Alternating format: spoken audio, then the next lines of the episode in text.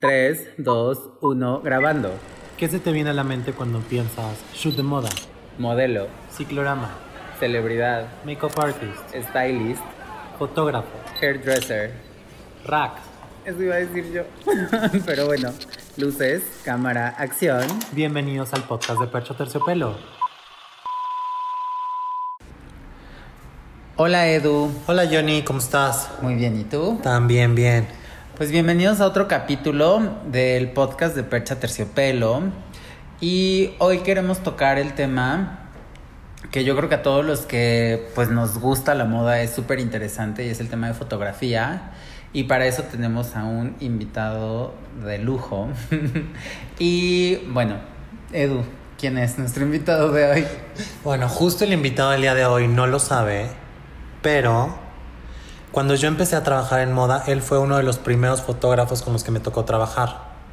Y bueno, con ustedes les presentamos a Cris Armenta, editor de fotografía de la revista Vanidades. ¡Bravo! Hola, ¿qué tal? ¿Cómo estás, Cris? Bien, bien. Gracias Qué por bueno. invitarme. Pues nos da mucho gusto que estés aquí. Pensábamos, queríamos tocar el tema de fotografía y pues eres experto, tienes una trayectoria que nosotros admiramos mucho. Gracias. Y como te dijo Edu, él contigo empezó, entonces eh, entendió como no esta eso. parte. Sí. Era el factor verdad- sorpresa del día de hoy. No, y Muy creo que toparse contigo fue toparse con esta parte profesional dentro de, dentro de la moda, que nosotros obviamente admiramos mucho. Y pues primero queremos que nos cuentes un poco de tu trayectoria, qué has hecho y qué haces actualmente. Ok. Eh, actualmente eh, soy el editor de foto de la revista Vanidades. Llevo 15 años en el mundo editorial como editor de fotografía y productor. Eh, siete años como fotógrafo. También me he desempeñado como docente, dando clases de fotografía. Lo, hice por cinco años. Y pues nada, básicamente es, eso es parte como de mi trayectoria. Cris, ¿y cómo decidiste dedicarte a la fotografía? O sea, ¿cómo fue? Fue por azares del destino. Realmente no tenía. Yo originalmente me quería dedicar a la arquitectura, quería ser arquitecto. eh, no se me dio. O sea, tuve la oportunidad como de trabajar en, en eso, pero realmente no. Pues me di cuenta que no era mi camino y llegué a Editorial Notmusa por azares del destino. ¿no? Llegué ahí y entré a trabajar ahí como asistente básicamente era hacía de todo, o sea, desde mensajería y todo eso, y ahí empecé. Eh, después de ahí me jalaron al área de fotografía, igual como asistente de fotografía, pero la parte que a mí me tocó, que la verdad es que agradezco mucho, es la parte que análoga. O sea, a mí me tocó todavía la parte análoga de, de las sesiones de foto. Ok. eh, ahorita justamente que dices análogo, a mí eso se me hace bien padre y justo ahorita quiero tocar ese tema, pero antes nos gustaría que nos dejaras un poco claro qué hace un editor de foto para poder pasar al tema de la fotografía análoga, que a mí me O sea, encanta. ¿Qué, ¿Cuáles son las funciones de tu día, más o menos? O sea, de, ¿qué haces? El editor de foto básicamente es el encargado de darle la línea fotográfica a una revista. Él es el encargado de, de que todas las fotografías que salen en la revista es- sean acorde a la revista que, en la que tú estás. ¿no? O sea, por ejemplo, ahorita Vanidades, que todas las revistas tengan una línea editorial, que es la, la- la- la adecuada para la revista. También, este... O sea, que haya secuencia de mes con mes de lo que se está presentando. Ajá, que las fotos sean adecuadas a la línea de, de- de la revista, ¿no? O sea, cada revista, Marie Claire, Cosmo, tiene una línea editorial, ¿no? No es lo mismo Cosmo, que es una revista mucho para un público más joven y que las fotos tienen que ser mucho más joviales, más divertidas, a Vanidades, que es para mujeres un poco más grandes y que las fotos son a veces un poco más sobrias, por decirlo así, pero siempre manteniendo un estilo, ¿no? Eso, esa, por una parte es eso, por otra es la parte como de las producciones de foto, ¿no? Eh, hacer que los fotógrafos que trabajan con nosotros eh, se, adecúen a la línea editorial que, necesita la, revista. ¿no? Yo me encargo de hacerles saber cuál es la línea que estamos buscando y que, así, eh, y que el resultado final sea acorde a lo que nosotros estemos buscando como, como revista. ¿no? Eh, hacer las producciones, ¿no? parte de la producción y básicamente es eso, ¿no? Como a grandes rasgos. Es, esa es como la, la, la función de un, de un, editor de foto. Ya, sí, es que es muy interesante justamente conocer todas las funciones que realiza un editor, porque muchas veces la gente no ubica bien las funciones que desarrolla cada quien dentro de una editorial. Pero bueno, ya con eso. Esa es la parte bonita, ¿no? Claro. Hay, otra parte que no, que no, se debe contar, que es la parte como más administrativa que todos los puestos tienen, ¿no? Claro, claro. sí, sí, sí. Pero eso es lo lindo. Ok. Cris. Y bueno, regresando al punto que tocabas hace rato, yo justamente eh, al conocer tu trayectoria y saber que ya llevas o sea, un tiempo trabajando en, en fotografía y en moda particularmente, justamente queríamos conocer esta parte de la transición, ¿no? O sea, que nos contaras un poquito cómo funcionaba cuando tú empezaste, o sea, porque nosotros, o sea, nos podemos imaginar, a mí también, o sea, pude como tener este acercamiento a revelar un rollo, al cuarto oscuro, ¿no? Los químicos, etcétera. Y, y, ubico que hay como laboratorios de imágenes que siempre han sido como los que sí, hacen estas impresiones. Pero ¿cómo era antes y cómo es ahora como esta transición con lo digital? Bueno, eh, anteriormente, cuando yo empecé como asistente de foto, mis funciones eran básicamente eh, acomodar el archivo fotográfico, que era todos los negativos, acomodarlos, que siempre estuvieran como en orden. Y precisamente a mí me tocaba la parte de llevarles el, material que iban a necesitar para la sesión.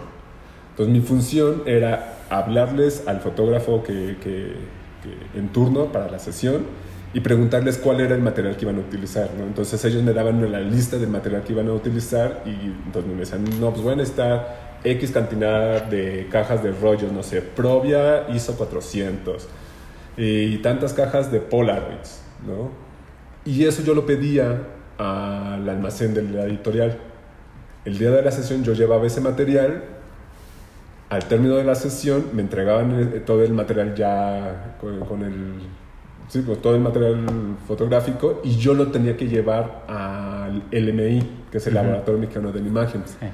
Ahí cada editorial tenía una clave y cada fotógrafo tenía una clave.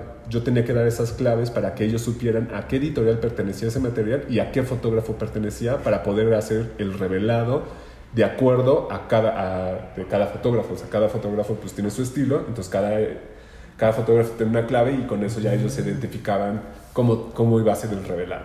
¿no? Entonces ya ellos me daban una fecha de entrega yo regresaba por ese material que eran hojas de contactos, me hacían, ya me revelaban el material con unas hojas de contacto, eso se llevaba a la editorial, se hacía la selección para hacer unas ampliaciones y esas ampliaciones escanearlas para poderlas retocar y poderse publicar el material.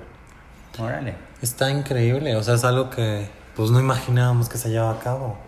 Pero ahorita que tocaste el tema de retocar, ¿Cómo era antes? O sea, por ejemplo, nosotros como stylist, pues tenemos las pinzas, alfileres, pues algunos trucos para fitear la ropa. Pero se toma la foto y cómo se hacía para quitar eso de la imagen. Antes todo era eh, mucho más cuidado. Creo que una de las partes que se ha perdido con la fotografía digital es eh, el hecho de que tanto como fotógrafo y todos en general, o sea, todos los involucrados, maquillistas, peinadores, stylists, nos hemos vuelto un poco más confiados de la postproducción. Antes todos estaban más al pendiente del trabajo porque precisamente no había la manera de... Como el Photoshop era muy básico, todo tenía que estar perfecto en la toma. ¿no? Entonces eh, se hacían las pruebas de luz con Polaroid.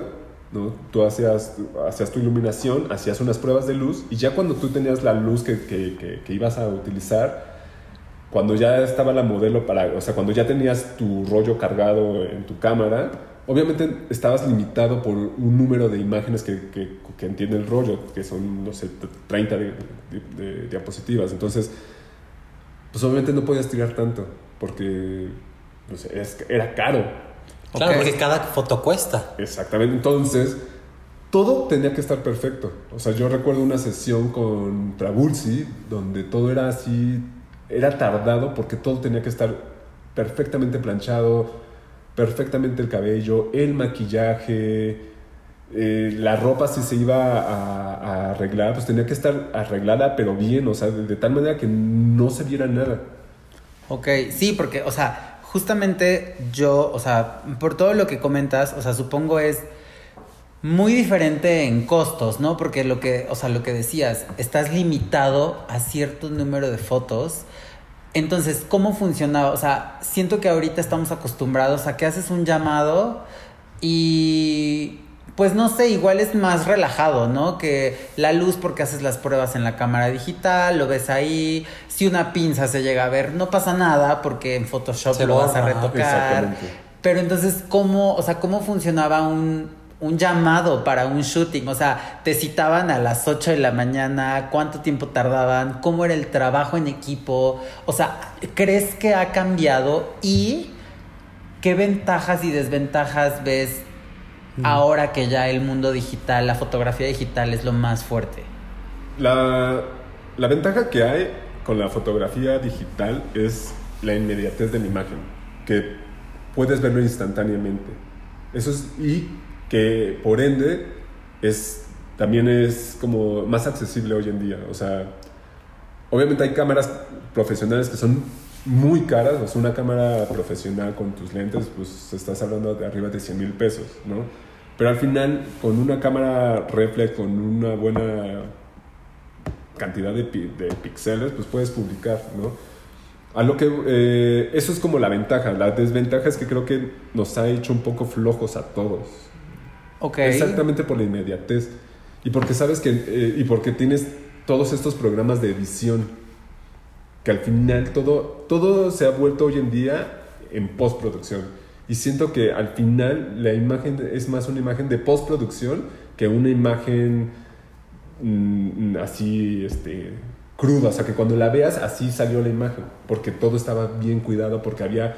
Porque el fotógrafo sabía lo que estaba haciendo, porque sabía manejar bien la luz y porque hubo un trabajo previo de, de- de iluminación, de, de, de, styles y todo. ¿no? O sea, siento que hoy en día las fotos son un 50, un cin- 50, 50, 50 de postproducción y 50 de, de trabajo humano. Y no sé qué tan bueno sea eso, porque realmente entonces, ¿qué tan buenos somos todos? ¿no? O sea, y me incluyo porque también lo, lo, lo, llego a hacer, ¿no? Pero entonces, ¿qué tan, o sea, realmente sabemos iluminar o sabemos nuestro trabajo? Anteriormente, creo que todos, eh, las sesiones eran largas por eso también, o sea, eran sesiones un poco cansadas porque pues todo tenía que ser mucho más cuidadoso, ¿no? El peinado tenía que estar impecable, el maquillaje tenía que estar impecable. Si había una falla, pues se tenía que arreglar, porque no había manera de revisarlo. Claro, O sea, lo hasta lo en exactamente, la y No cámara. te puedes dar el lujo de, de gastar un rollo a ver si, si salía bien el maquillaje. Entonces, todo tenía que ser ahí en el momento. Tú, como fotógrafo, tenías que estar al pendiente de que el maquillaje. Y si había algo que no te gustaba, en ese momento se tenía que cambiar. Y no importaba si se tardaban 10, 15 minutos, pero se cambiaba hasta que estabas a gusto con eso. Lo mismo con la ropa. O sea, un- un- algo de lo que es más este, común hoy en día son las arrugas. ¿No? Entonces, Ujú. entonces así de, pues en pose quita. La Antes quitas. no existía Claro. el pose, entonces no pasa nada. Si te vas a tardar 15 minutos planchándolo, tárdate 15 minutos planchándolo, pero déjalo impecable. Entonces se, se, se planchaba y se dejaba impecable para que todo quedara perfecto en la fotografía. Creo que eso era lo bonito de, de, de antes, ¿sabes? Que todos estaban súper al pendiente de su trabajo, eran súper cuidadosos con el trabajo, con, con la ropa, con el maquillaje. Tú como fotógrafo estar eh, consciente de lo que estabas haciendo, de tu iluminación, de tu dirección, ¿sabes? Y entonces al final tenías un producto donde tenías no una foto buena, tenías muchas fotos buenas. ¿no? Porque ahorita con lo digital pues puedes tomar 300, 500 fotos y sabes que de esas por lo menos una va a estar bien. Claro. Va a estar en foco, va a estar bonita y te va a gustar. Bueno, y justo ahorita que nos estás contando cómo era antes trabajar con la foto análoga y la transición a la digital, ¿tú te acuerdas el día en que empezó esa transición? O sea, en tu día de trabajo. O sea, que estabas Sí. de un día en análoga y pasaste a la digital. Sí, había cuando empezó lo, lo digital, había muy pocos fotógrafos que tenían cámaras digitales. ¿No? Entre esos estaba Covarrubias, que fue de los primeros, este, Tito Trueba y Edgardo Contreras. ¿no? O sea, Edgardo Contreras también el, había un estudio de foto que se llamaba Zona 5, que estaba conformado por cinco fotógrafos, que era Trabulsi, Franco, Sonny Maya, Gonzalo Morales y otro chico que no recuerdo. Esos, esos eran como los, para, bueno, de lo que me- a mí me tocó como los fuertes, o sea, que eran como los que los mejores fotógrafos. Los que aquí. empezaron como con la era digital de Ajá, que, tenían cámaras digitales, ¿no? Ajá. Pero eran cámaras digitales de, yo creo que de 5 megapíxeles. Ok. O sea, ahorita Sí. un teléfono puede tener hasta 40 megapíxeles. Órale. No, bueno. ¿No? Pero en ese Es que está era- impresionante saber eso. de, es que Covarrubias ya tiene la cámara digital de Canon. Está increíble, ¿no? Pero entonces, ¿por qué pasa, o sea, por qué pasó esta transición? O sea, porque si estás hablando de esa calidad, que ahora un celular te da mucho mejor calidad, y que supongo que la foto análoga la tenía 100 veces mejor, Sí, claro. ¿por qué se hace este cambio? O sea, por mera tecnología, o sea, la gente dijo, ay, es tecnología, y se fueron como con, con la onda del marketing que ya empezaba como a, a- a- englobar la fotografía digital. Yo creo ¿O que ¿Por qué? por la practicidad y, y los costos. Básicamente yo creo que los costos se fue algo que influyó demasiado en el hecho de que todo el mundo se empezó a, a migrar a, a lo digital. Porque ya no tenías que gastar ni en rollos ni en revelar, que es la parte como cara. O sea, hacer, comprar rollos y esos rollos mandarlos a revelar y hacer ampliaciones para poder hacer, para poder ver las imágenes. Y justamente hablando de costos, eh, ¿cómo funcionaba, por ejemplo? O sea, cuando estaba esta parte de la fotografía análoga, que todo tenía que estar impecable porque tenías tus tomas limitadas, era un proceso mucho, mucho más tardado, mucho más costoso. ¿Cómo, e- o sea, qué comparación hay en, en costos? O sea, ¿cómo era antes hasta un presupuesto? O sea, lo digo porque ahorita, para ser francos, estamos acostumbrados a las colaboraciones, al hazlo gratis por estar ahí o al cada vez te pagan menos, cada vez, ¿no? Y, y- y cada vez hay gente que acepta menos. Entonces, ¿cómo era en ese entonces esta figura del fotógrafo, probablemente del stylist, del maquillista? ¿Cómo eran los presupuestos? O sea...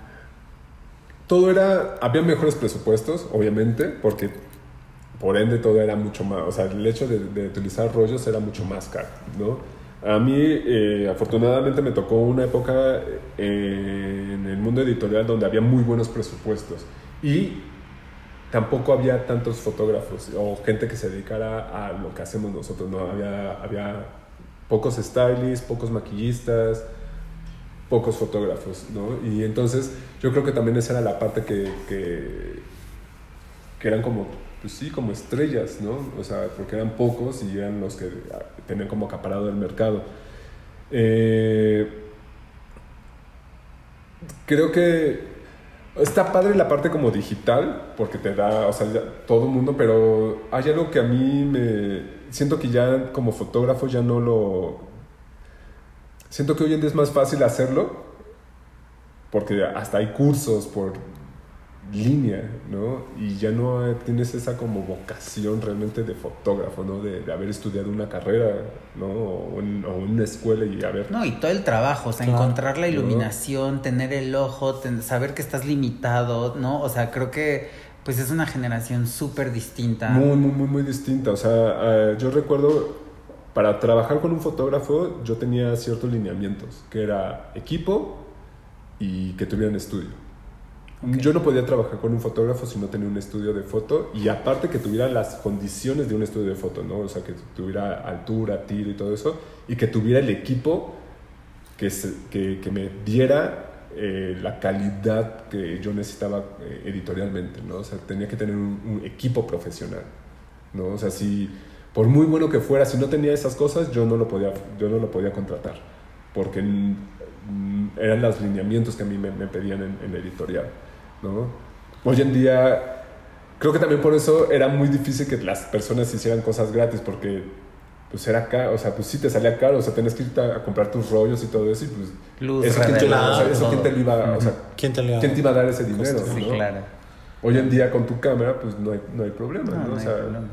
Y por ejemplo, ahora que tú haces tus llamados y estás en contacto con fotógrafos que son más nuevos, ¿cómo ves la diferencia generacional de cómo eran antes los fotógrafos ahorita? O sea, ¿crees que todo es mucho más relajado, mucho más relajado, o sea, ¿sabes? O sea, yo todavía recuerdo cuando la primera vez que me tocó trabajar con Covarrubias, era así como, es que vas a trabajar con Enrique Covarrubias, o sea, pues era Covarrubias, entonces era llegar y, pues, era como si hubiera estado enfrente de Mario Testino, casi, casi, ¿no? Porque fue uno de los grandes fotógrafos de moda de aquí de México, ¿no? Ok. Eh, Por- las, las campañas de Palacio, de Escapino, tenía muchísimas, todas las mejores editoriales de moda las tenía él. Y por ejemplo, ahora que ya es como. Es mucho más sencillo ser fotógrafo porque necesitas, como tú dijiste, tu cámara digital, necesitas tu Photoshop, o sea, como para poder retocar y punto. No necesitas estudio, no necesitas de nada de eso. O sea, pero ahorita, por ejemplo, y que nos enfrentamos como a un boom de fotógrafos, porque salen fotógrafos por todas partes, buenos, malos, no sé, el gusto se rompe en el, sí, el gusto se rompe en. Claro. Este, ¿tú qué pensarías? O sea, ¿tú qué dirías? Yo creo que hoy en día, con este nuevo enfrentarnos a la fotografía digital que, que abre las puertas muchísimo más a las nuevas generaciones, ¿tú qué pensarías que hace a un fotógrafo diferente a los demás? Porque fotógrafos salen diario millones, ¿no?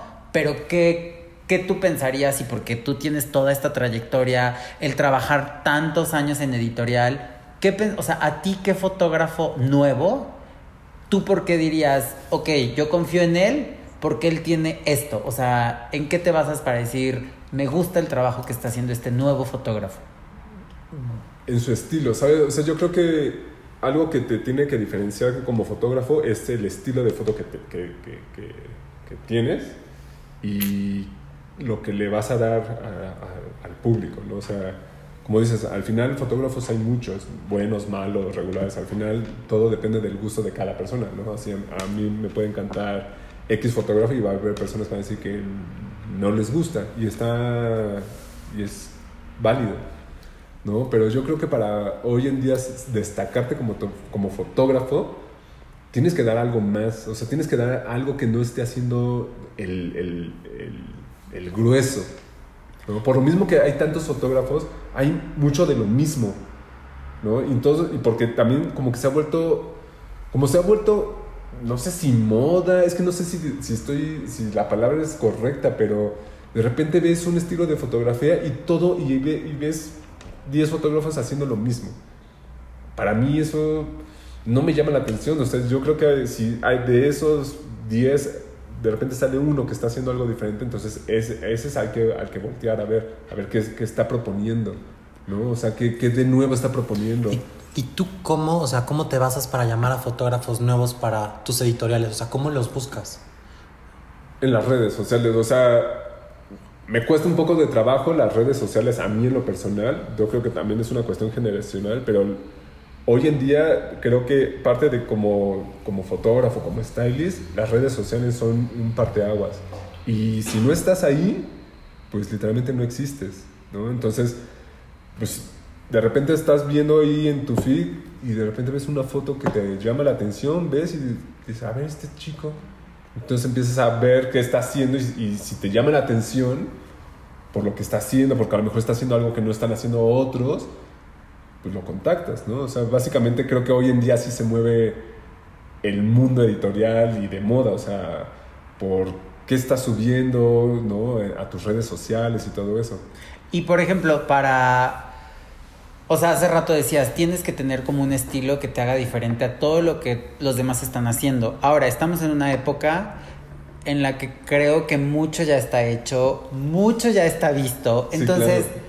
¿Qué es eso diferente? O sea, sobre todo como para cualquier chavo que está empezando en fotografía o que, que tiene como una trayectoria más pequeña.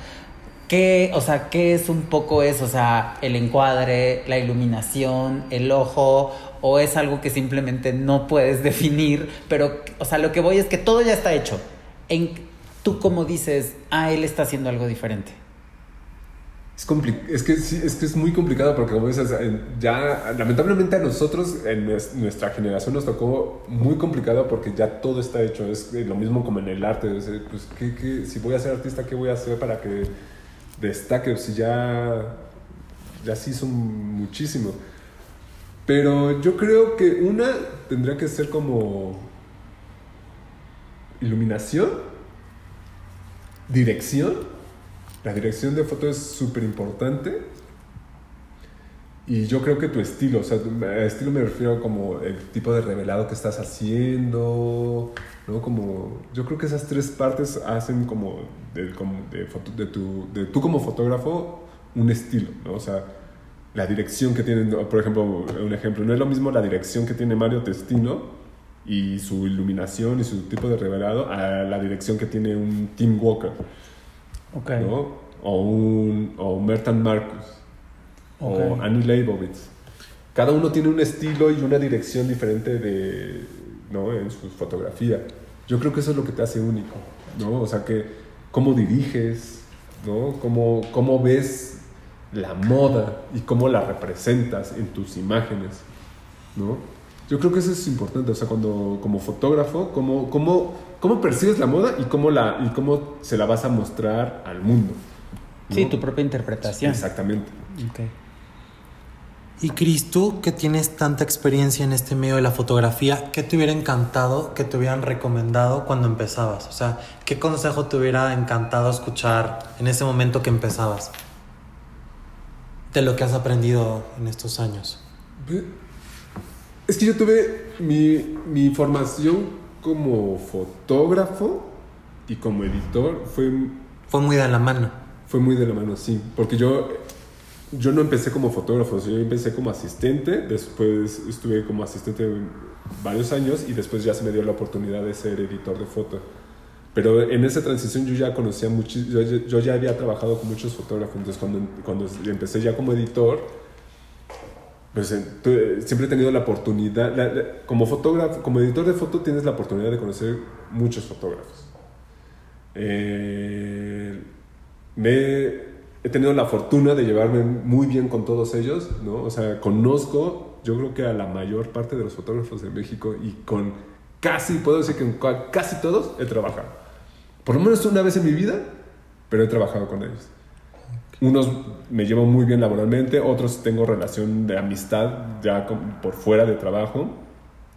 Entonces cuando ya me, de- cuando me toca a mí ahora ser fotógrafo, yo ya tenía un camino recorrido de, de haber trabajado con muchos fotógrafos y creo que ese fue una ventaja para mí, que tuve la oportunidad de acercarme a muchos de ellos y preguntarles cosas como dudas que tenía, ¿no? y, me- y que ellos me las, me, me las resolvían. Entonces cuando ya empecé a estudiar, pues tenía como ese plus, ¿no? De, de tener como tantos maestros diferentes y con diferentes estilos y con diferentes este, ideologías y visiones. Y eso me ayudó muchísimo, mucho, mucho, mucho, mucho.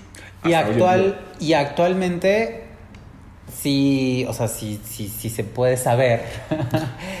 ¿Quiénes son como, no sé, tres de tus fotógrafos que ahorita te gusta mucho la propuesta que tienen en México? O sea, para que los que escuchen este podcast igual se puedan echar Fijar un su trabajo. en su Instagram, que creo que es bien importante, ¿no? Que uno quiere entrar, pero no conoce, ¿no? Y es importante saber qué está pasando en el país, o sea, qué fotógrafos son los que la están haciendo, qué stylist, qué todo. Entonces, yo por eso mi pregunta de qué fotógrafos, tres fotógrafos que ahorita tú digas, me encanta la propuesta que tienen ahorita. Pues, más que tres, hay muchísimos, muchos, muchos. Y cada uno eh, desde su trinchera hace muy buenas cosas. La verdad es que creo que hay, mucho, hay muy buenos fotógrafos. Pero no sé, es que pueden enumerar muchísimos. A mí la verdad es que me, gusta mucho el trabajo de todos. A, a todos los admiro muchísimo. Les tengo un, un gran respeto y una gran admiración. ¿no? Este, por ejemplo, eh, Germán Nájera y Iván, que me hace un dúo bastante bueno y, y que tiene una propuesta fotográfica bastante linda, ¿no? Tiene unos retratos increíbles ellos, ¿no? Eh, Iván Aguirre, bueno, tiene un- unas fotos espectaculares, ¿no? Y una trayectoria También tiene una impactante. trayectoria impresionante. Eh, está Dan Crosby, que también tiene, una, tiene un estilo de foto muy bonito, muy fino. Santiago Ruiseñor, también otro, otro fotógrafo que tiene un estilo fotográfico muy fino, tiene un ojo así Impecable. impecable, ¿no? Aparte fue editor por muchísimos años de él. Este, Marco Markovich, ¿no? También tiene unos retratos súper bonitos, maneja el blanco y negro súper lindo. Ah, no sé, Esteban Calderón, ¿no? Otro Y Esteban. Calderón es muy joven. Esteban Calderón es muy, Muy joven, joven, y, sí. también- y ha tenido la oportunidad de retratar personajes de, De alto nivel, sí. Sí, o sea, Lady Gaga y personajes así impresionantes y también se me hace un muy buen retratista, ¿no? Eh, no sé, o sea, hay tantos fotógrafos hoy en día que, no sé. Hay mucho talento en México. Sí, sí, sí, la verdad es que eh, hay gente muy talentosa acá. Y por ejemplo, para los chavos que están escuchando esto, ¿qué documentales tú les podrías recomendar que ellos vieran? Sí, tú eres muy bueno con eso, Chris. A mí eso- esa parte siempre me ha gustado, que eres como muy referenciado, investigas mucho, sabes mucho, entonces justo por eso Edu yo creo que hace la pregunta porque nos gustaría que tú les pudieras decir... Vean esto, chequen esto, vean a esta persona. Eso que dices de, de- siempre he sido así, cosa que no sé, me gusta investigarla, siempre. ¿sí? Y algo que ya como fotógrafo me encanta leer como las biografías o como el trabajo del, del- pues sí, como la historia de los fotógrafos, eso me encanta. Me, me fascina comprar libros de fotografía y saber cómo es que llegaron a, a ser lo que son. Uno que me encanta, que está de hecho en Netflix, es del de Abstract. Eh, Ok. Es un- una serie de diseño y uno de sus capítulos viene un fotógrafo que se llama Platón, que es un retratista. Bueno, es increíble ver cómo él llega, por qué hace ese tipo de retratos en fondo blanco, ¿no? O sea, sus referencias. Ese es uno increíble. Otro, pues, es el de September Issue, que es así como de cajón, para que entiendan un poquito cómo, cómo se mueve el mundo editorial. El mundo editorial. Y ese es así, bueno, es increíble ver cómo, La- cómo trabajan en las grandes ligas, ¿no? Sí. Y ver una sesión con Mario Testino, ¿no? Y como, o con Peter Lindbergh, ¿no? Y ver allá a Anna Wintour en, en acción y todo eso. Este, está el de la editora de Vogue Italia, también está en Netflix. Ese no recuerdo cómo se llama esta, el de Franca. Franca, Sí. Eh, ajá. Ese está. Ese es una cosa hermosa porque ahí entiendes cómo es que llegaron a lo que es Vogue Italia, cómo ella se atreve a hacer totalmente lo opuesto a lo que están haciendo todas las revistas y empezar a hacer moda con mensajes sociales, ¿no? O sea, con estos mensajes súper fuertes. Como el de la contaminación Como el de la hizo. contaminación, como el de... Hay unos que están, unas chicas como las están como sometiendo unos policías. El de Isa Lish, la modelo Ajá. mexicana, este que habla como de un poco De la, la violencia violencia. hacia Sí, la mujer. Entonces, ver eso te, da, te va a dar un contexto de cómo es que, por qué llegamos a lo que hoy es el día, ¿no? Porque son personajes que son parteaguas en el mundo del editorial, ¿no? Franca, Ana Wintour, ¿no? Este, ¿Qué otro? Bueno, en el canal de YouTube de Mario Testino vienen un buen de videitos de todas las colaboraciones, o no todas, pero de la mayor parte de las colaboraciones que ha hecho con Vogue en sus, este... Ellos tienen ediciones donde invitan a un personaje para que sea el editor de esa edición y pues él ha participado en casi todas las ediciones del mundo de, de Vogue. Entonces está el de Japón, que es impresionante ver todo el proceso que él hace para sus sesiones, porque aparte no las hace todas en Japón, o sea, tiene, las divide en tres, es en Japón, en Londres y creo que, si no estoy mal, en Los Ángeles. Luego está el de China, que también es impresionante, tiene una sesión en la muralla china así increíble. Esos, esos videos son así indispensables para, así, para que entiendas un poco cómo es el proceso creativo de como, de como fotógrafo.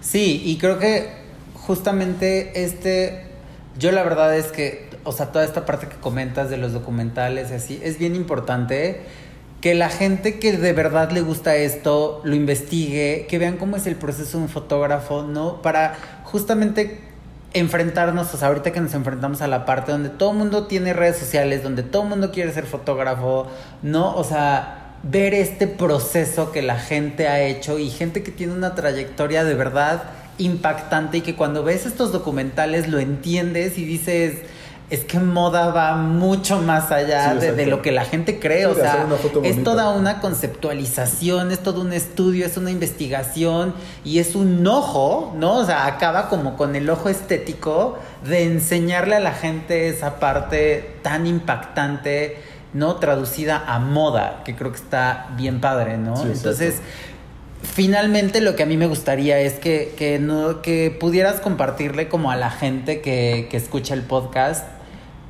sobre todo a la gente que quiere entrar como al mundo de la fotografía de moda, que son muchos, ¿tú qué consejos les darías? O sea, ¿qué hagan, qué no hagan? Que estudien. O sea, una de las primeras, que estudien. O sea, que estudien y todo lo que puedan. O sea, no hay manera de que, o sea, puedes aprenderlo en un tutorial de YouTube. Realmente aprender a utilizar una cámara lo puedes hacer en un día. Pero para que te puedas llamar fotógrafo es, es algo mucho más, va más allá de aprender a, a saberle mover a la cámara. Entonces, una, estudio. Dos, tratar de, eh, de- de cultivarte de lo más que puedas de, de las trayectorias de todos los fotógrafos que puedas. Comprar libros, ver sus páginas de internet, sus videos, todo lo que puedas de moda, de fotografía, hasta cosas que no tengan que ver con moda, o sea, con otro, otro tipo de fotografía para que también tengas otra referencia y también eso te va a ayudar a enriquecerte como fotógrafo y tener otra visión diferente. O sea, no hay manera de que puedas destacar si no te cultivas. O sea, yo creo que para, ser, para dedicarse a esto tienes que ser una persona culta, ¿no? Culta en todos los aspectos, ir a museos, consumir muchísimo arte, cine, música, porque todo eso se va a ver reflejado en tu trabajo. Ya seas stylist, ya seas maquillista, seas fotógrafo, lo que sea. Si no tienes cultura, vas a ser uno más de la- de- del, del montón de fotógrafos que hay en día. O sea, tienes, que, tienes que ser una persona culta para que puedas dar algo diferente, ¿no? Y puedas dar un discurso y tu fotografía. Al final la fotografía es un lenguaje. ¿Y qué quieres decir con ese lenguaje? ¿no? Ok. Cris, muchísimas gracias por compartirnos tu experiencia. ¿Y nos podrías contar cuál es tu red social para que la gente te pueda seguir, pueda... Sí, claro. Mi red social eh, es arroba. eh, se los deletreo porque para que no haya problema. Es K H R I S A R M. Chrisar. Ok, pues muchas gracias, Chris, de verdad. eh, Nos encantó que estuvieras. No, ustedes, con nosotros. Toda la Un gusto. retroalimentación que nos puedes dar es impactante, le agradecemos demasiado. Y pues nosotros también les compartimos nuestras redes sociales para que cualquier cosa nos escriban o a ti, Chris, seguramente Claro estás sí. abierto a que te escriban. La mía personal es arroba bienfufurufo. La mía es arroba eduespalp y la de nosotros es arroba perchoterciopelo. Y pues ya saben, lo que necesiten. Y Chris, nuevamente, mil, mil, Mil gracias. gracias. Y ya nos estaremos viendo. Gracias a todos por escucharnos. Bye. Esto fue el podcast de Percha Terciopelo. Cambio fuera.